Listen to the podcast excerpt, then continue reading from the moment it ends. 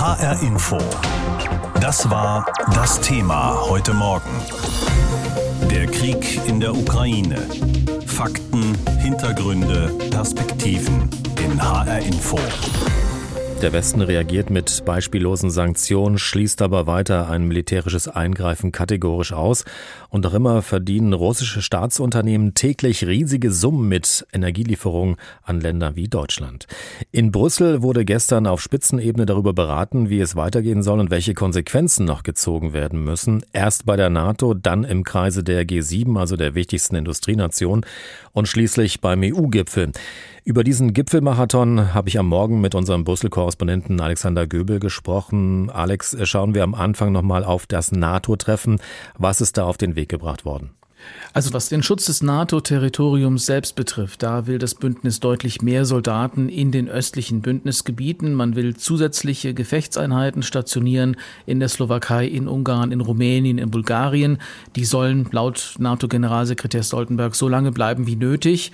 Wenn man sich das auf der Landkarte anschaut, dann wird es bald in der gesamten sogenannten Ostflanke von Baltikum im Norden bis nach Bulgarien ans Schwarze Meer Battlegroups geben. Und ähm, das ist die klare Ansage an Putin Putin, dass man sich wappnet, dass man auch diese Länder unterstützen will, die sich durch ihn, durch Russland besonders gefährdet sehen. Natürlich auch, dass man damit buchstäblich hinter der Ukraine steht, wenn auch nicht in der Ukraine Flugverbotszonen wird es nicht geben, auch keine sogenannte NATO-Friedensmission. Der französische Präsident hat gestern erklärt, die NATO habe sich entschieden, die Ukraine zu unterstützen, um den Krieg zu beenden, ohne selbst Krieg zu führen. Und ansonsten, ja, hat man sich natürlich die Forderung vom ukrainischen Präsidenten Zelensky angehört. Der war ja zugeschaltet gestern. Er hat deutlich mehr Waffen gefordert, als die äh, NATO bereit ist, ihm zu, zur Verfügung zu stellen. Zelensky möchte ja 200 Panzer, auch Kampfflugzeuge. Notfalls würde Kiew die sogar kaufen. Das Bündnis hat aber da der Ukraine nur vage Zusagen gemacht. Anders als bei Ausrüstung zum Schutz vor atomaren, biologischen oder chemischen Bedrohungen. Also was jetzt ABC-Gefahr angeht, die ja auch der NATO-Generalsekretär nochmal unterstrichen hat, dass Russland vielleicht Massenvernichtungswaffen einsetzen könnte. Da will man äh, der Ukraine auf jeden Fall unter die Arme greifen. Dann waren ja auch noch die G7 zusammengekommen, also die wichtigsten Industrienationen. Wie geht es jetzt mit den Sanktionen gegen Russland weiter? Was ist da geplant? Was soll da umgesetzt werden? Also zum einen war das ein politischer Appell der G7, ein Aufruf an die Welt, Russland jetzt jede Unterstützung zu entziehen, wenn irgend möglich. Man hat vor allem auf China abgehoben, man hat China vorgehalten, zu wenig zu tun. Bundeskanzler Scholz als derzeitiger Vorsitzender auch der G7 hat gefordert, China müsse sich für den Frieden engagieren und nicht Putins Politik stützen. Und weil die G20, das ist ja die Organisation der wichtigsten Industrie- und Schwellenländer, zu ihrem nächsten Treffen auch Russland eingeladen hat, das war kurz vor dem Krieg, diese Einladung hat sich dann auch Joe Biden, der US-Präsident, der ja auch anwesend war, dafür ausgesprochen, Russland aus den G20 auszuschließen. Muss man sehen, was daraus wird. Ansonsten ging es bei den G7 vor allem um konkrete humanitäre Hilfe und um die Frage, wie man denn den drohenden Nahrungsmangel in Entwicklungsländern lindern kann, dem vorbeugen kann, der ja entstehen könnte könnte, weil die Ukraine als Kornkammer sozusagen ausfällt. Wenn wir über die EU sprechen, dann gibt es ja ganz verschiedene Aspekte. Einer ist die Energieversorgung. Wie will man da gemeinsam einen Strang ziehen und gleichzeitig den Druck durch Sanktionen erhöhen? Das ist sehr schwierig. Da gibt es noch keine neue Strategie, die über die bestehenden Sanktionen hinausgeht. Ein Importstopp für Gas und Öl, den fordern ja die baltischen Staaten oder auch Irland, den wird es erstmal nicht geben, obwohl die Geschäfte mit Rohstoffen ja viel Geld in Putins Kriegskasse spülen. Einige sagen, lasst uns abkoppeln von russischem Gas, das stecken wir weg. Die Balten, die Polen, der lettische Ministerpräsident Karins gestern, er hat gesagt, it's just money. Also wir kriegen das wieder rein, lasst uns das machen. Unter anderem Deutschland ist aber dagegen, auch die Niederlande oder Italien, die glauben, dass die Lieferungen aus Russland einfach wichtig sind, dass man die braucht, dass man die nicht einfach ersetzen kann. Ungarn würde einen Gasboykott sogar per Veto verhindern, aber es steigt jetzt der Druck, diese Frage zu beantworten. Also russisches Gas boykottieren, Öl boykottieren, wie die USA das schon machen, oder Putin eben weiter Geld äh, in die Kasse spülen. Wenn ja, wie lange? Also wann kann die EU wirklich unabhängig sein von russischer Energie? Daran arbeitet die Kommission äh, fieberhaft an Konzepten und es kommt eben jetzt weiter Dynamik in die Sache, weil Putin ja nur noch Gas gegen Rubel verkaufen will. Ein wichtiger Punkt ist ja auch der Umgang mit den Menschen, die aus der Ukraine flüchten müssen. Wird da in der EU an einem Strang gezogen bei der Verteilung der Menschen? Also die EU beschwört ihre Einigkeit jedenfalls im Umgang mit Geflüchteten. Es werden in dieser Gipfelerklärung, die uns vorliegt, auch schon alle Mitgliedstaaten aufgerufen, ihre Bemühungen in einem so wörtlich anhaltenden Geist der Einheit und Solidarität zu intensivieren. Das ist schon ein bisschen auch eine Warnung, die da drin steckt, nach dem Motto, wir haben jetzt zu Beginn des Krieges gemeinsam beschlossen, dass wir den Menschen schnell unbürokratisch Schutz gewähren. Jetzt kommen die Menschen, jetzt müssen wir das gemeinsam auch bitteschön umsetzen. Wir reden ja hier von der größten Flucht von Menschen seit dem Zweiten Weltkrieg. Es können also zehn Millionen Menschen sein. Es gibt noch kein europaweites Verteilsystem. Polen, Ungarn, die Slowakei, die wollen es erstmal ohne Hilfe aus Brüssel machen, lehnen auch eine Quotenregelung ab. Es wird aber eine entsprechende Regelung geben müssen, weil man eben mit diesen Dimensionen bisher noch gar nicht gearbeitet hat, sozusagen, das noch gar nicht geschafft hat, bisher zu wuppen. Äh, darüber wird vor allem der Gipfel heute weiter beraten und es wird auch kommende Woche, ist schon auch vereinbart, ein Sondertreffen geben der EU-Innenministerinnen und Minister genau zu diesem Thema. Ja, die Europäische Union wirft ja Russland vor, in der Ukraine Kriegsverbrechen zu begehen. In der Abschlusserklärung des aktuellen EU-Gipfels heißt es ja, Russland verletzt eklatant das Völkerrecht. Gleichzeitig gehen die Kämpfe in der Ukraine weiter, auch in der vergangenen Nacht. Karin Bensch fasst das alles für uns zusammen. Heftige Explosionen habe es am späten Abend in der Region rund um Kiew gegeben. Auf Videos, die von ukrainischen Medien veröffentlicht wurden, ist hinter Häusern ein riesiger Feuerball zu sehen. Ebenfalls im Gebiet Kiew, in Wischgorod, hätten russische Truppen mit schwerer Artillerie auf Gebäude am Stadtrand gefeuert. Ein Hochhaus sei beschädigt worden. Diese Angaben sind nicht unabhängig überprüfbar. Der Bürgermeister von Kiew, Vitali Klitschko, sagte in einer nächtlichen Ansprache, Seit einem Monat leistet die Ukraine Widerstand gegen den russischen Aggressor. Unsere Verteidiger kämpfen seit einem Monat heldenhaft. Es ist ein Monat der Tragödie und des Mutes, eine Zeit der Wahrheit für jeden von uns.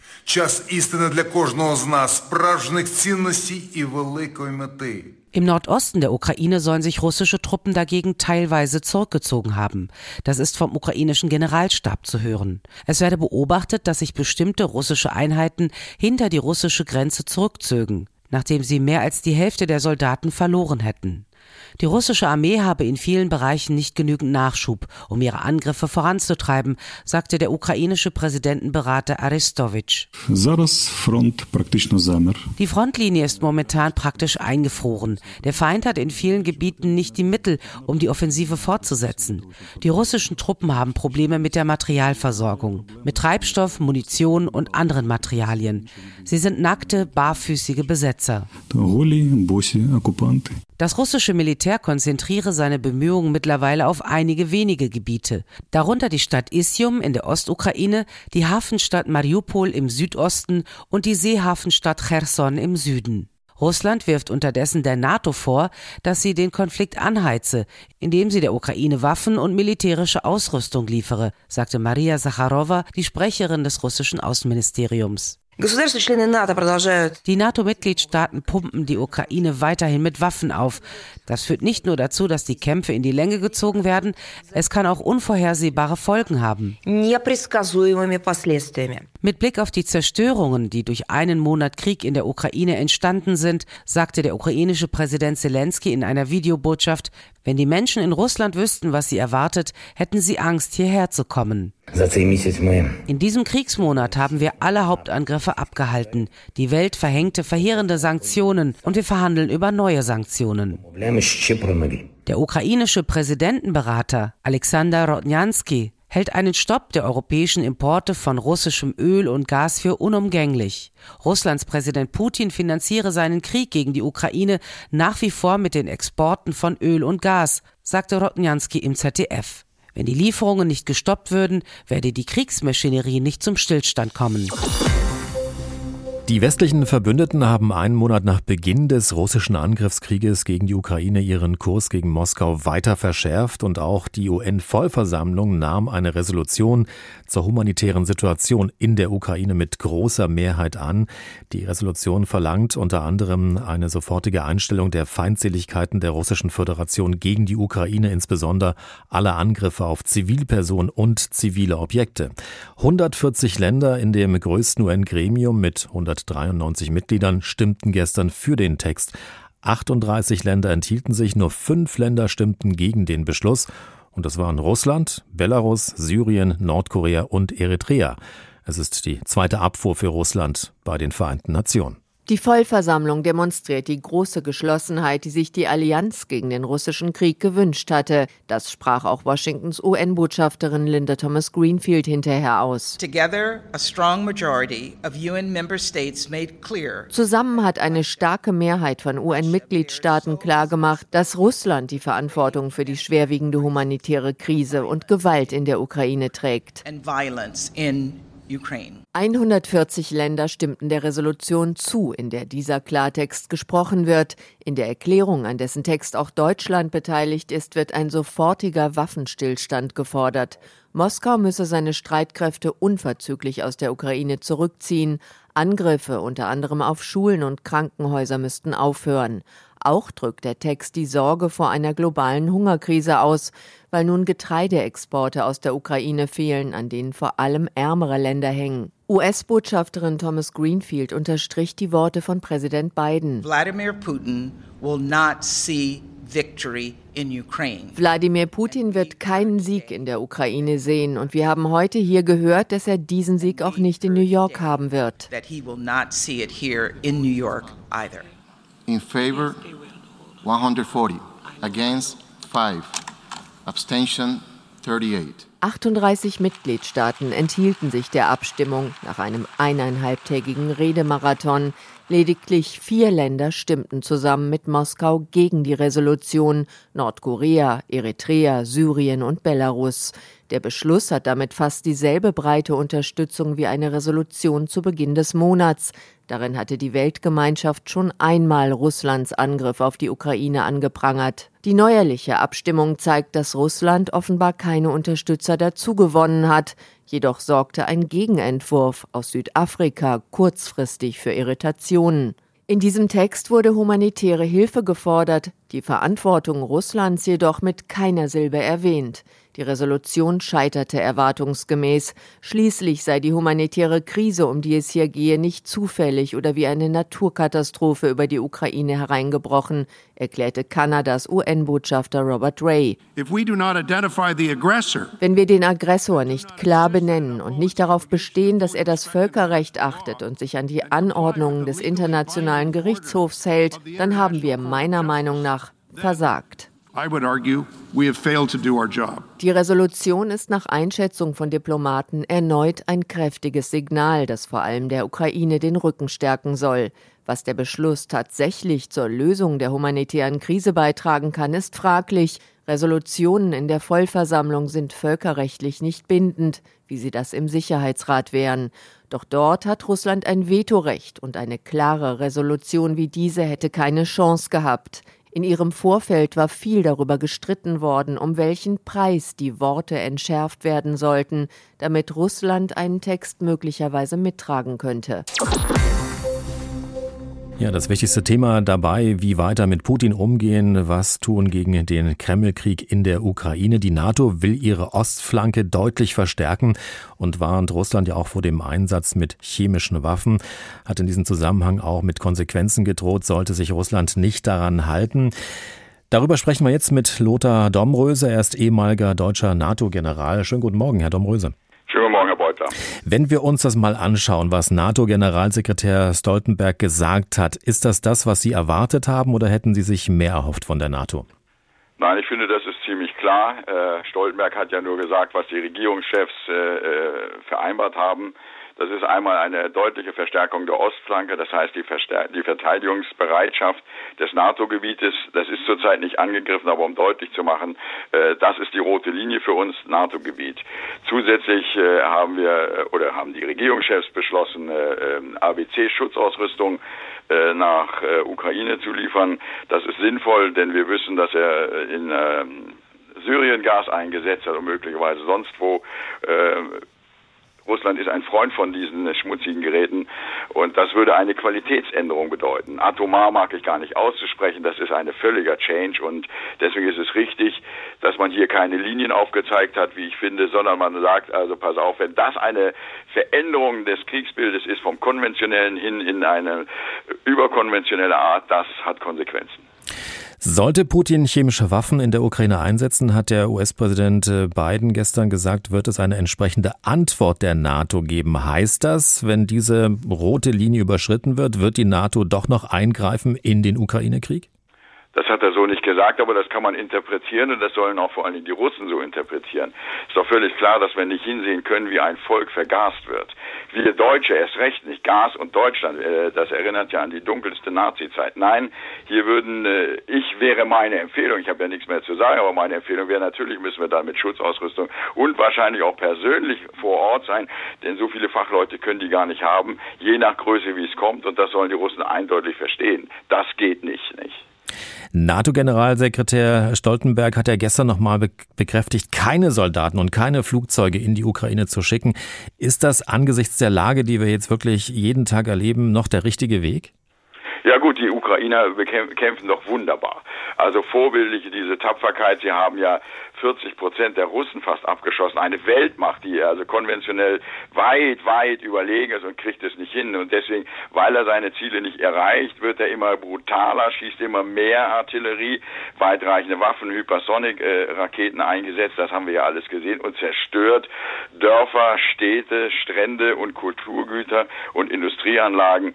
Äh, und jetzt haben wir nochmal, oder der Westen insgesamt nochmal erhebliche Panzerabwehr- und Luftabwehrwaffen äh, geliefert, so dass sie sich weiter erfolgreich wehren können. Der Krieg ist in einer Sackgasse und die NATO steht an der Seite von der Ukraine, um sie zu unterstützen, aber nicht körperlich, nicht selbst angreifen. Dieser Krieg dauert ja jetzt schon inzwischen einen Monat an. Sie haben Anfang des Krieges gesagt, die Ukraine kann diesen Krieg nicht gewinnen. Jetzt gibt es ja Waffenlieferungen an die Ukraine und die russischen Truppen haben in der ukrainischen Bevölkerung keinen Rückhalt. Bleiben Sie bei Ihrer Aussage oder könnte der Westen, wenn auch, wenn auch nicht mit der NATO, die Kräfteverhältnisse doch noch umkehren? Nein, bleibe dabei, so tragisch das ist. Moralisch habe ich auch immer gesagt, moralisch gewinnt die Ukraine. Nicht? Sie verteidigt das Recht, sie verteidigen die Freiheit auch von uns mit. Das wird sie auch weitermachen und das Volk winkt ja nicht auf die Russen. Kein Russe, russischsprachiger Mensch in der Ukraine will befreit werden. Nicht? Äh, das muss man ganz klar sagen. Aber technisch, taktisch, auch das habe ich immer gesagt, werden die Russen gewinnen. Sie haben eine Million Soldaten, sie haben ihre Flugzeuge weitestgehend noch nicht eingesetzt oder nur äh, sporadisch, weitreichende Raketen noch nicht eingesetzt. Also rein konventionell hat er die Masse. Putin hat die Masse oder der Kreml hat die Masse an Kampfkraft noch in der Hand und das werden die Ukrainer nicht aushalten können. Die Frage ist, ob wir das aushalten, ob wir aushalten, dass Mariupol zerbombt wird und 300.000 Tote sind ob wir aushalten, wenn Kiew zerbombt wird, das ist die andere Frage. Also, moralisch mein tiefsten Respekt vor dem Widerstand und meine Verachtung den Russen gegenüber, die jetzt zu einer Strategie der Abnutzung übergehen, äh, zum sinnlosen Zerstören. An welchem Punkt sehen Sie diesen Krieg in der Ukraine derzeit? derzeit wie Boxer in der zwölften Runde. Bei der Gelegenheit gratuliere ich Herrn Klitschko, der mich nicht hört zum Geburtstag, wird heute 46 Jahre, muss das leider im Bunker feiern. Also, ähm, das ist wie der Boxer in der zwölften Runde, die klammern und klammern und kommen gegenseitig nicht raus. Es ist festgefahren, kein Landgewinn, kein äh, äh, Bevölkerungsgewinn, es ist tragisch und deswegen ist es richtig, dass man jetzt fordert, die Kämpfe einzustellen, Waffenstillstand und dann neu verhandelt. Das äh, wäre, äh, wäre gut. Aber ich lasse nämlich nochmal sagen, die NATO steht wie eine Eins und Präsident Biden wird heute nach Polen fahren, um auch nochmal zu sagen, Polen ist sicher, die auch enorm viel Flüchtlinge haben. Und wenn ich noch weiter anfügen darf, wir müssen ernsthaft darüber überlegen, jetzt ernsthaft, äh, Öl und Gas äh, zu stoppen aus, aus Russland. Das geht nicht, dass wir weiter mitfinanzieren. In der westukrainischen Stadt Lviv, wo viele Flüchtlinge ausharren, hat ein Theaterensemble die Bühne umfunktioniert in einen Lagerraum für Hilfsgüter, die an Flüchtlinge verteilt werden. Viele Künstlerinnen und Künstler helfen entweder den Menschen, die Hilfe brauchen, oder sie kämpfen mittlerweile und verteidigen ihre Heimat. In der Fußgängerzone der westukrainischen Stadt Lviv singt der Chor des Sinfonieorchesters der Nationalphilharmonie. Fast jeden Tag wird die Altstadt von Lviv, die zum UNESCO-Weltkulturerbe gehört, zur Bühne von unangekündigten Aufführungen für die Öffentlichkeit. Die Theater sind wegen des Krieges geschlossen, nicht nur in Lviv, auch in anderen Städten. In Drohobych, eine Autostunde südlich von Lviv, hat das Theaterensemble die Bühne umfunktioniert in einen Lagerraum für Hilfsgüter, die an Flüchtlinge verteilt werden oder an die Front geschickt, um die kämpfenden Truppen zu versorgen. In der kleinen Theaterküche werden Mahlzeiten zubereitet. Theaterdirektor Mikola Nantenko ist jetzt Chefkoch und dirigiert das Küchenpersonal. Seit Beginn des Krieges haben wir mehr als 3000 Hackfleischklöße gemacht, 150 Kilogramm Kraut mit Fleisch zubereitet, außerdem 10.000 Teigtäschchen, Pirogi, 70 Kilogramm Zutaten für Borscht verarbeitet und 80 Kilogramm Fisch und zweieinhalbtausend Pfannkuchen gebacken.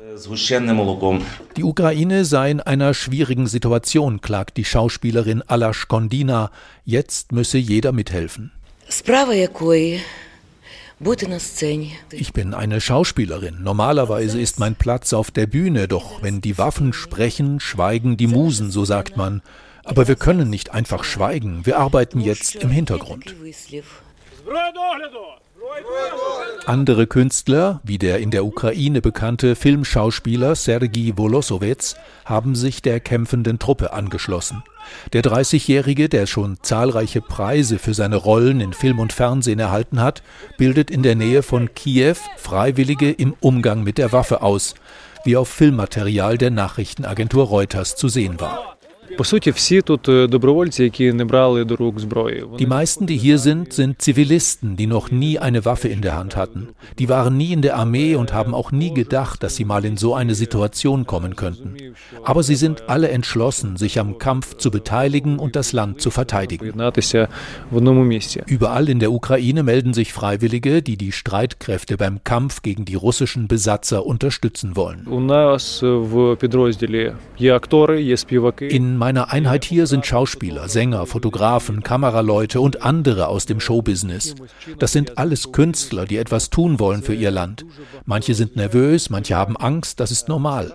Wichtig ist, dass man die Angst zulässt und nicht unterdrückt. Wenn jemand dann doch nicht kämpfen möchte, auch gut. Wir zwingen niemanden. Der oder diejenige kann dann im Hintergrund seinen Beitrag leisten.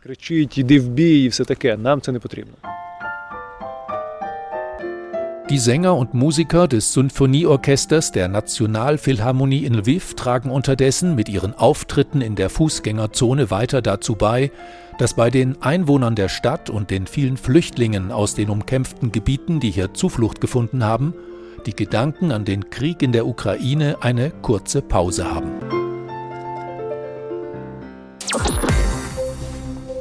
Ein Krieg, den niemand wirklich so erwartet hat, tobt mittlerweile schon einen Monat. Bis zu 10 Millionen Menschen sind vor Bomben und Gewalt auf der Flucht aus der Ukraine in die EU oder auch andere Länder.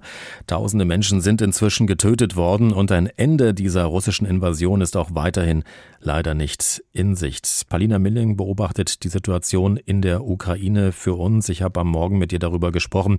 Wie sieht denn die militärische Situation an diesem Morgen aus? Konnte die russische Armee weiter vorstoßen? Tatsächlich die Offensive der russischen Truppen stockt. Das bestätigen die ukrainischen Streitkräfte, aber auch ähm, so sind die Erkenntnisse der US-amerikanischen und britischen Aufklärung. Was wir aus der Nacht wissen, dass es wohl in der Region um Kiew herum Beschuss gab und starke Explosionen. Russische Truppen sollen mit schwerer Artillerie eine Stadt in der Nähe von Kiew beschossen haben. Von dort sind es etwa 20 Minuten mit dem Auto bis zum Zentrum der Stadt. Und eine Militärbasis wurde angegriffen in der Zentralukraine, in der Millionenstadt Dnipro, ein wichtiger Militär- und Industriestandort. Dort soll es Explosionen gegeben haben und Zerstörung. Und die traurige Realität vieler Ukrainerinnen und Ukrainer ist auch diese Nacht weiter da gewesen, eben Sirenenalarm in verschiedenen Regionen, auch im Westen des Landes. Sie haben Kiew schon eben angesprochen, die Hauptstadt. Wie ist dort die Situation? Also können die Menschen dort einigermaßen noch versorgt werden? Ja, der Bürgermeister der Stadt Vitali Klitschko hatte gestern anlässlich eben dieses Monats des Krieges eine Videobotschaft veröffentlicht. Er gab sich kämpferisch, hat äh, natürlich diese Sicherheit demonstriert, dass Kiew durchhalten wird. Schon etwas früher hatte er mitgeteilt, dass man Lebensmittelvorräte angelegt hat für die Bewohner, die dann noch in äh, der Stadt ausharren. Und er gab sich auch sicher, dass die Stadt gut geschützt sei, muss man sagen. Vom ukrainischen Generalstab heißt es, dass man teilweise einige Truppen verdrängen konnte, bis sogar auf 70 Kilometer, in einigen Stellen bis 35 Kilometer von Kiew entfernt. Das sind allerdings Angaben, die wir nicht unabhängig bestätigen können.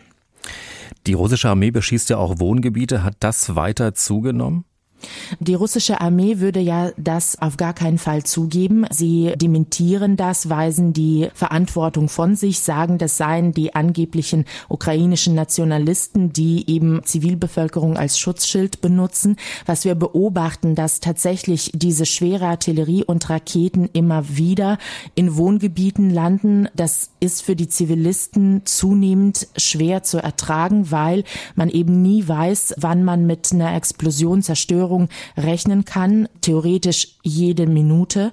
Besonders schwer ist die Situation im Norden. Da gibt es zwei Städte, Tschernigiv und Kharkiv, die sehr stark beschossen werden und wo auch zunehmend die humanitäre Situation sich zuspitzt. Sie haben Kharkiv ja gerade erwähnt. Können dort die Menschen zumindest flüchten? Gibt es da diese Fluchtkorridore? Hin und wieder versucht die ukrainische Regierung nach Kharkiv in die Region dorthin eben diese Fluchtkorridore zu ermöglichen. Es ist so, dass sie nicht jeden Tag komplett funktionieren. Die kündigen immer so zwischen sieben und zwölf Fluchtkorridore für verschiedene Regionen und dann schaut man am Ende des Tages, haben vielleicht von 12.9 funktioniert. Auch nach Kharkiv geht es immer wieder. Nichtsdestotrotz muss man sagen, dass die Stadt verheerende Zerstörung erfahren hat. Der Bürgermeister sprach von mehreren hundert zerstörten Gebäuden und davon, dass man eben ähm, wirklich in einer sehr schweren Lage auch mit der Versorgung der Menschen ist. Wichtig für die Russen aus ihrer Sicht ist ja auch die Hafenstadt Mariupol. Wie steht es um diese Stadt? Da fehlen einem die Worte, um das zu beschreiben, weil die Menschen ja jetzt seit dem 1. März in der Umzingelung leben. Das heißt, seit fast einem Monat kommen keine Lieferungen von Essen, Trinkwasser oder Medikamenten in die Stadt. Die Stadtverwaltung hat kürzlich geschrieben, die Menschen sterben an Hunger. Es gibt kein Wasser, jetzt auch kein Schnee, dass man irgendwie zu Wasser noch auftauen könnte. Und die Menschen können auch nicht aus Mariupol über einen Fluchtkorridor fliehen. Man muss sich das so vorstellen, die müssen immer in irgendein Nachbardorf erstmal zu Fuß oder mit dem eigenen Auto, um von dort dann eben mit einem Evakuierungsbus rausgefahren zu werden. Und das schaffen mittlerweile einfach immer weniger Menschen, weil sie keine Kraft zum Gehen haben. Die Stadt Lviv mit ihren über 700.000 Einwohnern zu Friedenszeiten ist in etwa so groß wie Frankfurt und ist zum Zufluchts- und zum Durchgangsort geworden für Hunderttausende Menschen, die aus den östlichen Regionen des Landes fliehen. Unser Korrespondent Bernd Muschborowska ist für uns in der westukrainischen Metropole und ich habe ihn gefragt, wie das Leben im Moment aussieht in Lviv, einen Monat nach Kriegsbeginn. Eigentlich äh, läuft das Leben hier in Lviv relativ normal. Es ist äh, ruhig und entspannt. Die Menschen wissen natürlich, dass Krieg im Land herrscht, aber man könnte fast den Eindruck bekommen, wenn man hier durch die Altstadt von Lviv geht, dass man sich gar nicht in einem Land äh, aufhält, das sich im Kriegszustand befindet. Es gibt ab und zu äh, Luftalarm, allerdings hat er nachgelassen in den vergangenen Tagen.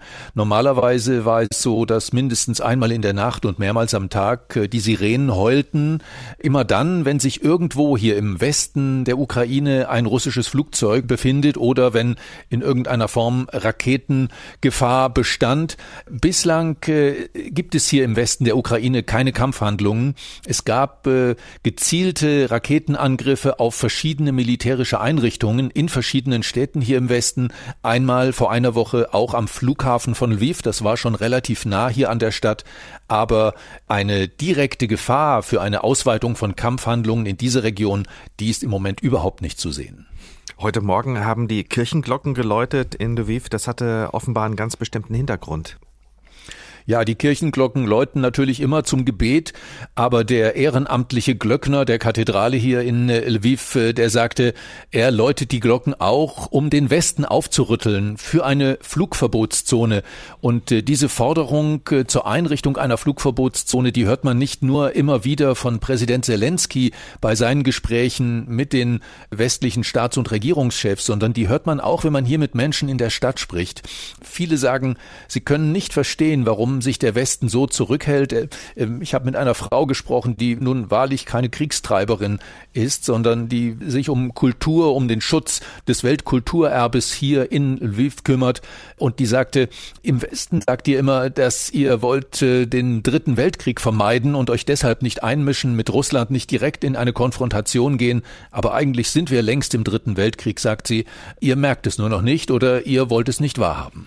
Wie sehr ist da auch die Haltung Deutschlands ein Thema in Lviv? Einerseits zeigt Deutschland ja Hilfsbereitschaft für die Flüchtlinge, andererseits kommt ja auch immer wieder der Vorwurf des ukrainischen Präsidenten, dass Deutschland nicht genug tue, meint damit vor allem äh, das konsequente Embargo von Öl und Gas.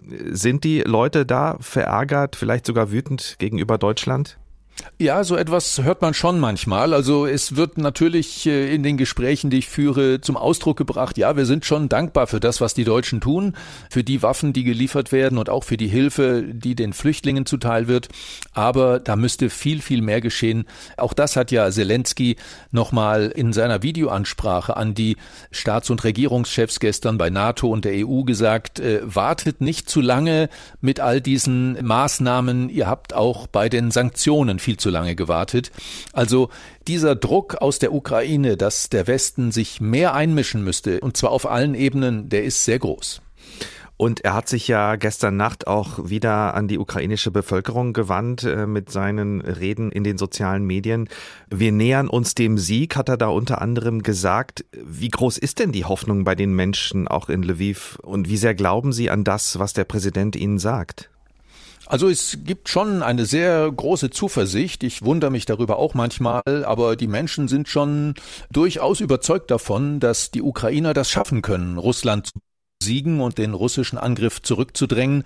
Es wird ja auch jeden Tag ein Lagebericht des Generalstabs äh, der ukrainischen Streitkräfte bekannt gegeben und der wird auch sehr genau verfolgt von den Menschen. Und da gibt es natürlich jede Menge Erfolgsnachrichten. Da wird also darüber berichtet, wie viele russische Soldaten getötet wurden, wie viele Panzer abgeschossen sind und wie viele Flugzeuge. Und äh, da wurde heute früh auch darüber gesprochen, dass äh, die ukrainischen Streitkräfte an verschiedenen Stellen quasi die Angreifer zurückdrängen konnten. Da heißt es heute, dass sogar ein Teil von russischen Einheiten sich äh, hinter die russische Grenze zurückgezogen hätten, weil sie eben so große Verluste erlitten hätten. Nun kann man all diese Angaben und Zahlen überhaupt nicht nachprüfen und äh, deshalb ist das natürlich schwer, dem sozusagen eine Bedeutung beizumessen. Aber die Menschen hier nehmen das sehr wohl wahr und äh, stützen sich natürlich darauf. Auf einem Café hier in Lviv hängt ein großes Plakat, da werden eben diese Zahlenangaben des Generals Generalstabs jeden Tag äh, aufgelistet und aktualisiert. Das äh, hat für die Menschen eine große Bedeutung. Sie stützen sich gegenseitig, haben Sie gerade gesagt, und Sie müssen ja auch ähm, große Hilfe leisten. Es kommen viele Flüchtlinge aus dem Osten der Ukraine nach Lviv. Wie gut schafft es diese Stadt, die Flüchtlinge zu versorgen? Also die Flüchtlinge werden sehr gut versorgt. Äh, die Menschen hier in Lviv, aber auch im ganzen Rest der Ukraine haben eine sehr große Solidarität äh, entwickelt mit den Flüchtenden aus den Kriegsgebieten. Also es gibt sehr viel Hilfsbereitschaft. Äh, es werden private Unterkünfte angeboten. Es werden von Gastronomen Hotelzimmer zur Verfügung gestellt oder Veranstaltungssäle in Flüchtlingsräume umfunktioniert. Da ist die Hilfsbereitschaft sehr groß und also in der Innenstadt von Lviv äh, merkt man gar nicht, dass es Flüchtlinge in der Stadt gibt. Die sind natürlich am Bahnhof, denn viele, die hier ankommen mit den Zügen aus dem Osten, die wollen nach einem kurzen Zwischenstopp hier dann doch lieber weiterreisen. Viele haben äh, Verwandte, Freunde im benachbarten Polen beispielsweise oder manche wollen natürlich auch weiter nach Westeuropa, etwa nach Deutschland. In der Ukraine kämpfen nicht nur russische Angreifer gegen ukrainische Verteidiger, anscheinend sind auch immer mehr Freiwillige aus anderen Ländern eingereist, um mitzukämpfen auf beiden Seiten. Russland soll dabei gezielt Söldner in Syrien anwerben, Männer mit jahrelanger Kampferfahrung. Vor mehr als 40.000 Registrierten warnt die syrische Beobachtungsstelle für Menschenrechte. Was ist dran an dieser Meldung? Kriegspropaganda oder tatsächlich Schützenhilfe? Unser Korrespondent Martin Durm berichtet. Es war wieder mal diese klassische Kreml-Soap, inszeniert am 14. März vor laufenden Kameras, um den Feinden Russlands Angst einzuflößen. Präsident Putin und Verteidigungsminister Shoigu saßen sich gegenüber. Der Verteidigungsminister sagte, 16.000 freiwillige Kämpfer im Nahen Osten hätten sich gemeldet, um an der Seite Russlands zu kämpfen woraufhin Putin ganz spontan erwiderte, Wenn wir sehen, dass diese Freiwilligen unseren Leuten im Donbass helfen wollen, ohne dafür Geld zu verlangen, dann sollten wir sie auch dabei unterstützen, ins Kampfgebiet zu kommen.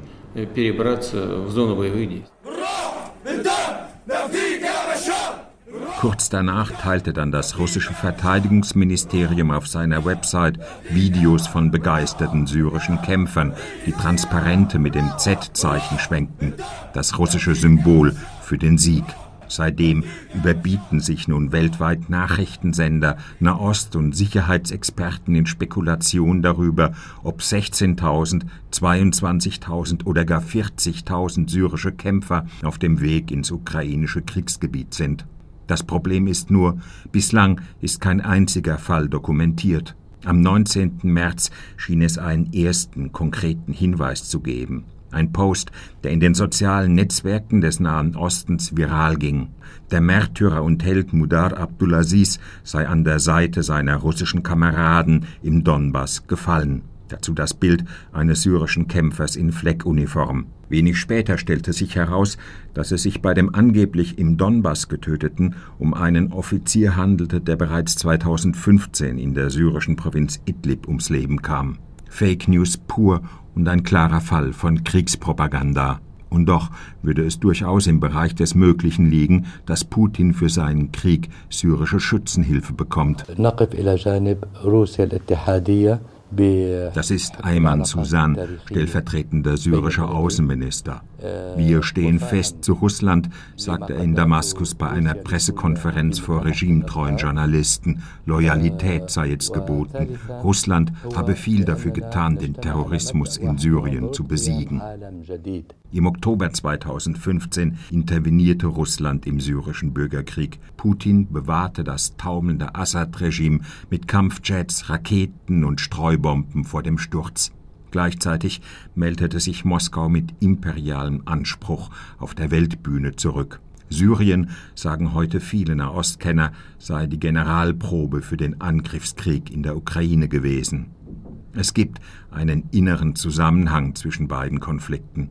Basel Karadol, Syrer im Exil und politischer Analyst, ist deshalb davon überzeugt, dass tatsächlich eine Rekrutierungskampagne in Syrien laufen könnte. Wir hören aus unterschiedlichen Quellen, dass viele, die jetzt angeworben werden, noch innerhalb Syriens für ihren Einsatz in der Ukraine ausgebildet werden. Die meisten, sagt er, sind Mitglieder regimetreuer Milizen. Ein Jahrzehnt Bürgerkrieg hat Syriens Städte in weiten Teilen verwüstet. Millionen Menschen sind verarmt, ohne Einkommen und ohne Arbeit. Krieg, egal ob er in Europa oder in Afrika tobt, ist für syrische Milizionäre eine reale Option. Angeblich könnten sie in der Ukraine bis zu 700 Dollar pro Monat verdienen, wenn sie überleben und so es sie denn überhaupt gibt. HR Info. Das Thema. Wer es hört, hat mehr zu sagen.